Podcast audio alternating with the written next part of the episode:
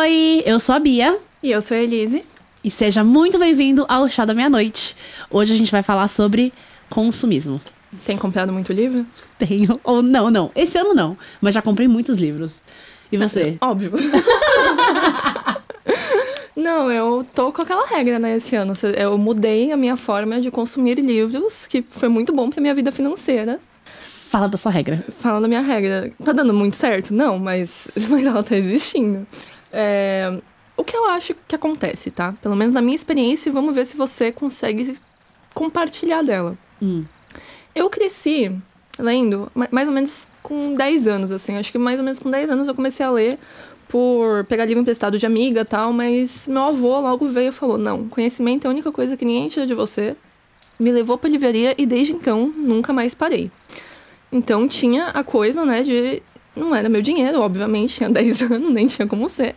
E é, eu ganhei muito livro durante um longo período da minha vida. Uhum. Até que crise financeira. Crise financeira fez também livros pararem de chegar. O que é engraçado porque foi justamente a época que eu parei de ler tanto livro. Porque eu tinha medo de ler os que eu tinha e ficar sem livro pra ler. Olha que coisa, né? Como a cabeça funciona. Os que estavam parados sem ler na estante, entendeu? Mas a crise financeira que você diz agora é de 2020? Não, antes disso. Quando eu era mais novinha, adolescente, nem trabalhava tal. E eu acho que esse período que eu fiquei, tipo, sem ganhar livros mexeu tanto com a minha cabeça, e aí que eu perguntei, né, se você se identifica ou não, que quando eu comecei a trabalhar, primeiro eu tinha culpa de comprar, né, que enfim, outros assuntos. Mas depois eu comecei a consumir desenfreadamente por todos os anos que eu não comprei. Parece que virou uma chavinha em mim, assim. Principalmente quando eu comecei a ler mais, de 2020 pra frente. Do tipo, meu Deus, eu tô lendo muito, eu quero comprar muitos livros porque eu não quero ficar sem livros para ler. E aí eu quero fazer minha coleção, eu quero fazer minha biblioteca. E as redes literárias meio que impulsionaram isso, porque em todos os lugares aparecia pessoas fazendo unboxing e comprando box, e comprando um monte de coisa, e comprando coisas na Prime Day, no dia do livro. E aí eu queria fazer parte daquilo e ter a minha própria coleção. Eu comecei a comprar loucamente. Loucamente. Eu compartilho disso. Eu acho que a internet ela tem esse movimento de influência, né? De todo mundo tá comprando e eu quero fazer parte desse pequeno círculo eu quero fazer parte desse clube, senão eu não estou sendo leitor. E esse lance da biblioteca particular é muito real, porque sempre foi uma justificativa que eu me dava. Porque eu acredito que tem três hobbies completamente diferentes, a gente já até chegou a conversar disso algumas vezes. Um é falar sobre livros, um é você ler livros e um é comprar livros. Eu acho que são hobbies diferentes que se complementam. E eu tive esse momento de comprar loucamente que me fez ter. Eu nem sei quantos livros eu tenho parado na estante atualmente, mas eu posso te dar certeza que são mais de 100. Meu Deus. Eu também. Eu tenho uma estante inteira só de livros não lidos. Eu tenho três estantes em casa e aí a, a última, que é a mais recente, eu coloquei só os livros não lidos. E é assustador. E nos últimos tempos eu venho mudando muito essa ideia de biblioteca particular. Antes eu queria ter, ah, eu quero ter minha biblioteca tal. Hoje eu olho pra minha estante e eu vejo um monte de livro que, se não estivesse ali, não faria a menor diferença na minha vida. E aí eu fico pensando, pra que eu tenho isso? Qual é o objetivo de eu ter esse livro aqui? Qual se o objetivo? Não, se eu não tô lendo, se eu não me vejo relendo esse livro no futuro, e se eu não tenho nenhum apego com essa edição ou com o físico do livro de fato, por que, que ele tá aqui? para falar que eu tenho uma biblioteca? Pela estética da coisa? Sabe? Então, isso mudou muito ao longo do tempo, essa minha visão de biblioteca particular. Hoje eu vejo como um símbolo de consumismo que às vezes não faz sentido para mim. Não sei se você acompanhou o Digão nas redes é, sociais. Pensei nisso agora, uhum, que ele se desfez dos livros, né? É, é um criador de conteúdo, pra quem não conhece. Muito famoso nas redes, eu acredito que na verdade todo mundo deve conhecer. Mas ele se desfez de todos os livros dele. Todos os livros. Porque ele não via sentido em manter ali histórias que não se conectavam com ele. Ele só manteve os que ele realmente gostava, eu achei isso sensacional. E eu até cheguei a falar para ele: você me fez refletir se eu tô comprando livros porque, sei lá, porque eu quero ler, ou se eu tô só consumindo. Ou só acumulando. Guardando, acumulando livros. O que, que eu sou? Uma leitora ou uma acumuladora? Uhum. Eu sou um dragão que só fica acumulando ouro pra não fazer nada com Nossa, eu gostei. Me lembra o Smog, sabe? No Hobbit. Ele fica só acumulando um monte de ouro e fica em cima do ouro e não faz nada com aquilo, não come, não derrete, não usa pra nada, só fica ali pra falar que tem. E isso me isso puxa uma, uma ideia de competitividade nas redes literárias. De quem tem a estante mais bonita, quem tem a estante mais completa, mais, mais aesthetic, hum, sabe? A sua estante, ela é por cores, ou ela é por autor, ela é ordem alfabética, ou ela é o contrário, ou, sabe? Porque a gente quer fazer parte daquele nicho, e daí o, é muito visual você ver uma pessoa gravando sobre livros com uma puta de uma estante atrás. Sabe? Completona, assim. E, sei lá, eu, eu vejo que tem a ver com isso também. Sim. De querer ser igual aos outros, de querer ter a melhor estante. Ao mesmo tempo que te dá muitas ideias, né? Nesse sentido de como organizar a estante de formas diferentes. Pra falar pra você, eu organizo minha estante da mesma forma que eu organizava quando eu tinha 10 anos. que é separar, tipo, por gênero, assim. Eu tenho a parte do romance, a parte do suspense, a parte totalmente aleatória. Inclusive, se fosse em ordem alfabética, talvez fosse mais fácil localizar os meus livros.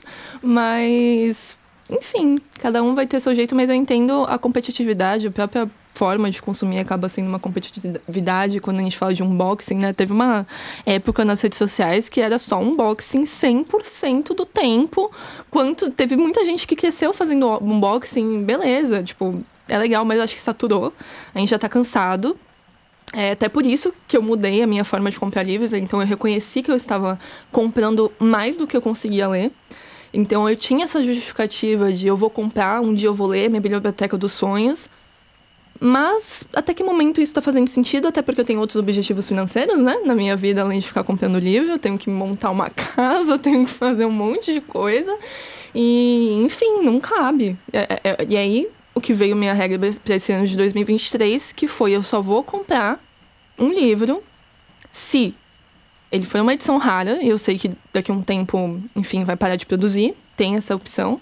Mas principalmente se eu for ler naquele mês. Se eu não for ler naquele mês, eu não vou comprar. Estou com livros atrasados? Estou com livros atrasados. Mas eu estou lendo todos os livros que eu comprei esse ano. E eu acho que isso é uma coisa muito importante. Sim, estou com uma pilha de pelo menos cinco livros para serem lidos.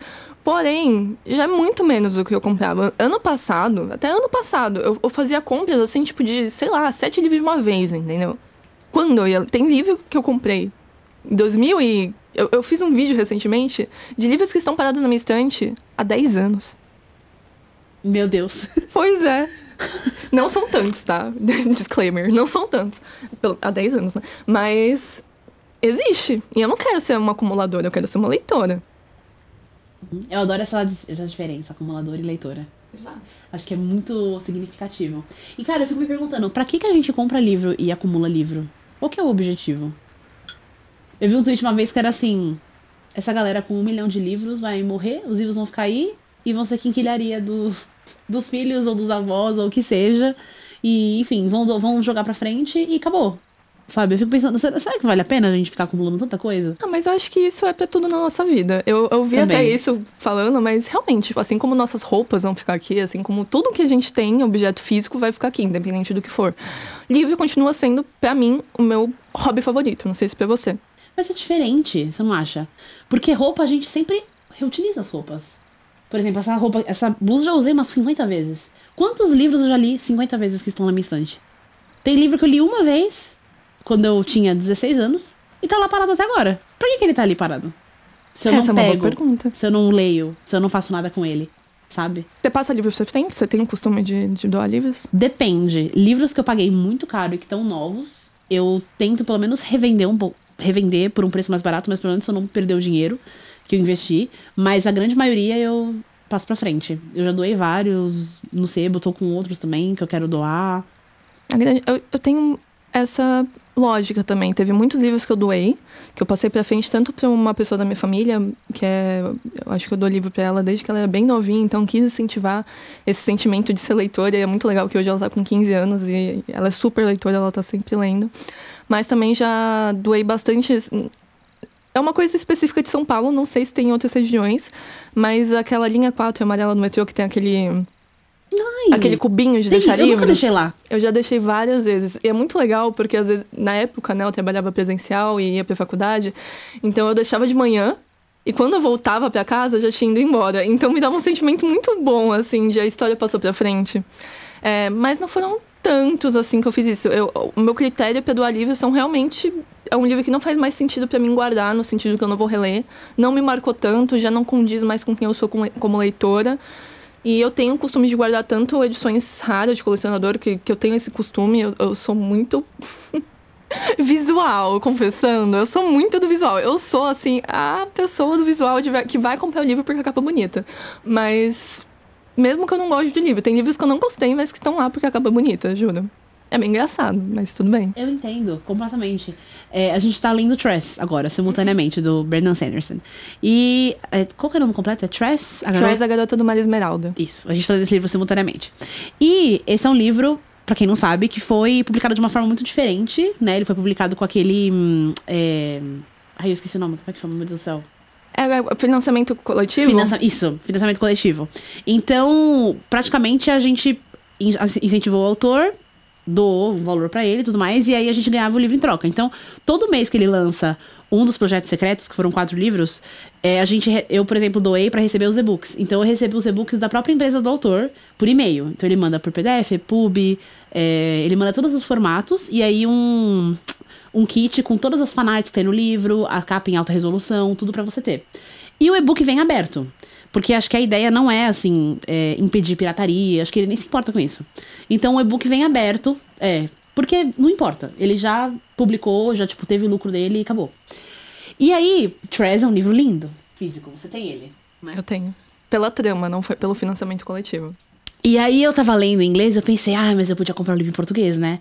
Aí sabe aquele momento que vocês dão um tapa assim, por que, que eu vou comprar um livro em português? Eu tô lendo em inglês, eu já recebi o livro que eu paguei um dólar, foi 40 dólares que eu doei. Meu Deus. Pra que que eu vou comprar o livro físico? Qual é a utilidade disso? Eu já tô lendo, já tenho aqui na minha mão, todos os formatos, tipo assim, seria puramente pelo consumo.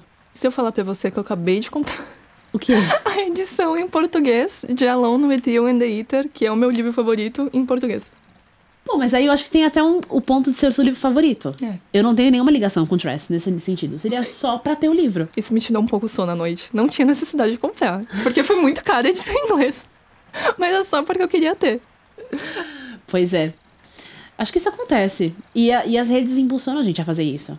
Eu parei de ver unboxing justamente porque me fazia mal. Porque eu, teve um momento em 2022, 2021 na verdade, que a gente começou a ter muito problema na família financeiro.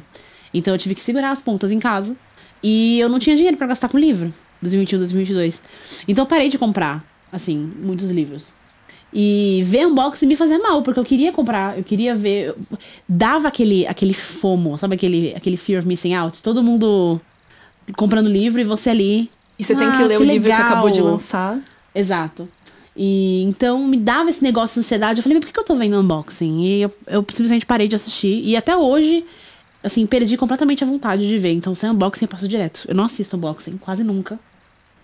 Porque eu não vou comprar, eu não quero comprar, sabe? Então eu nem assisto. É muita coisa saindo ao mesmo tempo, né? Parece que vem justamente nesse ambiente de tem tanta coisa que está acontecendo e eu não posso perder. Mas, cara, eu, é, se a gente for parar pra pensar a quantidade de livros que a gente vai ler na nossa vida, eu tenho até medo de fazer essa conta. Mas não vão ser tantos assim. Claro que não. E tem gente que até se cobra, né? Eu não vou fazer uma releitura, porque senão eu vou estar tá deixando de ler um livro novo. Ah, isso eu acho muito triste. Pra ser sincera. Eu não tenho tanto costume de fazer releitura, mas eu queria fazer mais. Mas é só porque, sei lá, acho que nunca foi um costume que eu tive. Eu sempre parti pro livro novo eu comecei a fazer releituras agora, de olhar para livros antigos, principalmente os livros que eu gostei muito quando eu era mais nova, e pensar, será que essa história ainda conecta comigo? E é engraçado, é você olhar com outros olhos para sua estante, pra essa sua coleção que a gente tanto ama, mas ama por quê? Por que, que ela tá lá? É como se você comprasse uma roupa e nunca utilizasse ela na sua vida. Entra, Ou usasse uma vez. Entra nesse lugar de consumo que até o movimento que estava tendo lá fora principalmente, não chegou tanto no Brasil, mas um pouco do desinfluencing. Foi muito compartilhado na, nas redes esse termo, né? Tipo, desinfluenciar, mais ou menos. É, dando essa chamada de atenção, gente, vamos olhar para tudo que a gente comprou nesses últimos anos, principalmente no período que a gente ficou em casa bastante e começou a fomentar esses livros na internet. Não, esses livros não, esses vídeos na internet. É, de comprar coisas. E realmente, unboxing. E aí lança um novo blush. Aí lança um blush da outra linha que é a mesma cor, mas é da outra, da outra marca. E você tem que comprar também. Aí você tem cinco máscaras diferentes de, de cílios. Você tem oito batons da mesma tonalidade, mas que vai ter um pouquinho lá de, de alguma diferença que para você vai fazer sentido comprar. E não que eu esteja jogando quem faz, faz essas compras, mas é preocupante quando essas compras não são conscientes. E é nesse movimento que o de influencing veio, da gente retomar a nosso poder de escolha, porque de repente estamos no automático comprando tudo que sai e que a gente não tem necessidade de ter, ainda mais quando se fala de maquiagem, porque tem o que? Validade também. Então, quando as pessoas começaram a parar para olhar das coisas vencendo, ou produto de skincare, ou produto para o corpo, e isso foi começou a se gerar para outros ambientes. E eu trouxe isso para o mundo literário, né? Justamente, a gente está comprando tanto livro, a gente não está lendo a maioria, Sendo que, por exemplo, veio daí minha regra. Não é mais fácil eu for comprar o livro quando eu realmente for ler ele. Por isso que eu falei da edição rara, né? Que quando for a edição rara, realmente, uhum. ok, vai parar de ser publicado. Mas fora isso, não tem porquê só deixar na estante porque é bonito, sendo que, tá, mas ou mais tarde eu vou ler. Então, por que, por que não comprar quando eu for ler? E eu acho que entra muito nesse espaço de como a internet, ela tem muitos aspectos positivos. Eu não vou falar que não tem. A gente sabe que tem. Mas também tem aspectos negativos que a gente tem que ficar muito atento pra gente, para os nossos hábitos de consumo não serem tão irracionais. Uhum. Não sei se faz sentido. E tem uma coisa também, é essa questão de por que, que eu não compro o livro só quando eu for ler o livro? Esse é o perigo de você estar tá sempre ativo. Perigo entre aspas, né? De você estar tá sempre ativo e sempre olhando todas essas questões já, e Prime Day, Amazon, de ver coisa de compra, porque você fica com a sensação de que você precisa daquilo, porque existe uma promoção que, meu Deus, eu não posso perder essa promoção. Mas, mas você nem quer ler esse livro. Não, tudo bem, mas no futuro eu vou querer. Então eu vou aproveitar a promoção, porque no futuro o livro vai estar mais caro. E eu não vou querer gastar o dinheiro. Então eu prefiro aproveitar a promoção agora, comprar um livro que eu nem sei se eu vou ler, mas já garantir para que no futuro eu leia. E aí esse futuro nunca vem, o livro fica parado na sua estante. E você aproveitou uma promoção que no final foi um desperdício de dinheiro. E no final, para quem acompanha pelo menos as promoções na internet, a gente sabe que a maior parte dos livros vão entrar nas mesmas promoções que entraram naquele dia. Não é algo imperdível. Com certeza. Nenhum livro é imperdível. E eu tenho um clube do livro, você sabe, você já participou de várias leituras com a gente, que é o clube do livro dos Saltamundos. E a gente todo mês está lendo vários livros. E é muito engraçado, porque geralmente, quando a gente escolhe um livro, a gente tem alguns dias, uns quatro, cinco dias até começar. E é nesse período que as pessoas vão, compram livro, ou então compram e-book, enfim, dão jeito de conseguir o livro. E quase sempre o pessoal acha uma promoção do livro. Quase sempre. Uma questão de cinco dias, alguém manda, gente, tá na promoção, tal, já compra. E pronto. Então, assim, será que esse, essa urgência é realmente necessária? Será que você realmente está perdendo alguma coisa se você deixar de comprar naquele momento? Sim. Eu digo que não. É, pois é. Mas é como o mercado funciona, né? Mas... Aí a gente entra num ciclo de marketing e vendas e metas e dias promocionais e um, uma grande salada. E como isso afeta a gente enquanto consumidor. Porque no final nós somos isso, né? A gente tem carinho pelos livros e aí a gente vai falar dos autores e das editoras. Não deixa de ser um mercado. É o nosso hobby, mas também é um mercado. Tem pessoas querendo vender, tem pessoas querendo bater meta. E temos que nos colocar nessa posição de nós somos o, o, o produto final, não, nós somos o consumidor final ali dessa galera. Sim, e a gente olha o livro como algo muito precioso, a gente olha a história e os personagens, quase como se fosse um portal para um outro lugar. Só que no fim das contas ele é um produto que é capitalizado e explorado, assim como tudo no nosso mundo. E que tá ficando cada vez mais caro. Como tudo no nosso mundo. Como também. tudo no nosso mundo. Não, Não é? mas aqui entra naquele ponto também que eu pelo menos acredito. É, é um. entra em debates, né? Mas eu acredito que livro no Brasil é artigo de luxo. Com certeza, concordo. Porque tá cada vez mais caro. Nós temos um, um, um, hábito aqui no Brasil, né? Que é diferente lá fora que temos a edição per paperback, que é uma edição mais econômica, ou também ela não vai ter tanta qualidade, mas ela vai dar uma possibilidade da pessoa conseguir comprar é, aquele livro né, pagando menos, né? Ou é, então tem o paperback, e a hardcover, que são as capas duras. Mas aqui no Brasil, a gente tem as capas duras e a gente tem a nossa edição do Belchura, que uhum, ela tem uma qualidade, tipo, mil vezes melhor do que a paperback. Eu sou muito do visual, né? Eu gosto muito da capa dura por conta do visual, mas pra ler eu prefiro mil vezes a, a, o livro Belchura. Mas enfim, de qualquer forma. E eu sinto que falta ter essa edição mais econômica no Brasil. Porque as edições que a gente tem estão muito caras. Tem livro de brochura sendo lançado, tipo, pré-venda. A 60 reais, 70 reais, já vi até 80 reais. Isso dos livros que não estão sendo indo na pré-venda agora, tipo, por mais de 100 reais. Eu fico pensando, cara, faz as, o comparativo com o salário mínimo, sabe? É muito irreal a pessoa ir lá e, e conseguir estar tá comprando esses livros continuadamente. Eu conheço pessoas, inclusive, que já entraram em dívidas por comprar livro, entende? É muito irreal, assim. A gente deveria ter um maior acesso à literatura no Brasil. Acho que esse é um dos pontos, assim. É, é, é muito pouco que a gente tem. Muito pouco. É, por isso que eu falo que é artigo de luxo, no sentido que acaba sendo real para a realidade econômica brasileira. E é muito triste, porque a gente está num país que as pessoas leem muito pouco. E ao mesmo tempo que eu entendo esse fato de que tudo está ficando mais caro, porque o mundo, no geral, está em uma baita crise, depois de todos os problemas que a gente teve em 2020 e 2021, eu entendo isso. É muito revoltante ao mesmo tempo você ver um livro, por exemplo, de brochura sendo lançado a 75 reais. E aí, na Prime Day, ele tá a 25 reais. E aí você fala, pô, beleza, se a 25 reais ele tá ainda sendo vendido e logo ainda dando lucro, porque nenhuma empresa vende um livro sem dar lucro para ela mesma, então por que, que ele tinha aquele preço original para início de conversa? É muito revoltante ao mesmo tempo sabe? É e, a, e, isso fomenta esse ciclo de, meu Deus, eu preciso aproveitar a promoção porque eu não quero pagar aquele preço absurdo. Então, tudo acaba girando em torno disso. Hum? Mas eu concordo 100%. A literatura, ela ainda é um hobby de luxo no Brasil. Um hobby elitista. E sempre foi. Agora, com as redes literárias, a gente está tendo um acesso maior e uma discussão maior em relação a isso. Mas ao mesmo tempo eu acho que a popularização da leitura não necessariamente faz com que os livros fiquem mais acessíveis financeiramente falando. Só faz com que as pessoas tenham mais interesse em conhecer. É um, é um novo canal de interesse, de acesso, para que as pessoas consigam é, se aproximar da literatura. Uhum. E como você falou, façam mais sacrifícios para ter acesso a esse livro, que são sacrifícios que às vezes não deveriam ser feitos, como a pessoa entrar em dívida para comprar um livro. Não deveria acontecer. É, uma, é um tema que me deixa muito bolada, pra ser sincera, assim. É.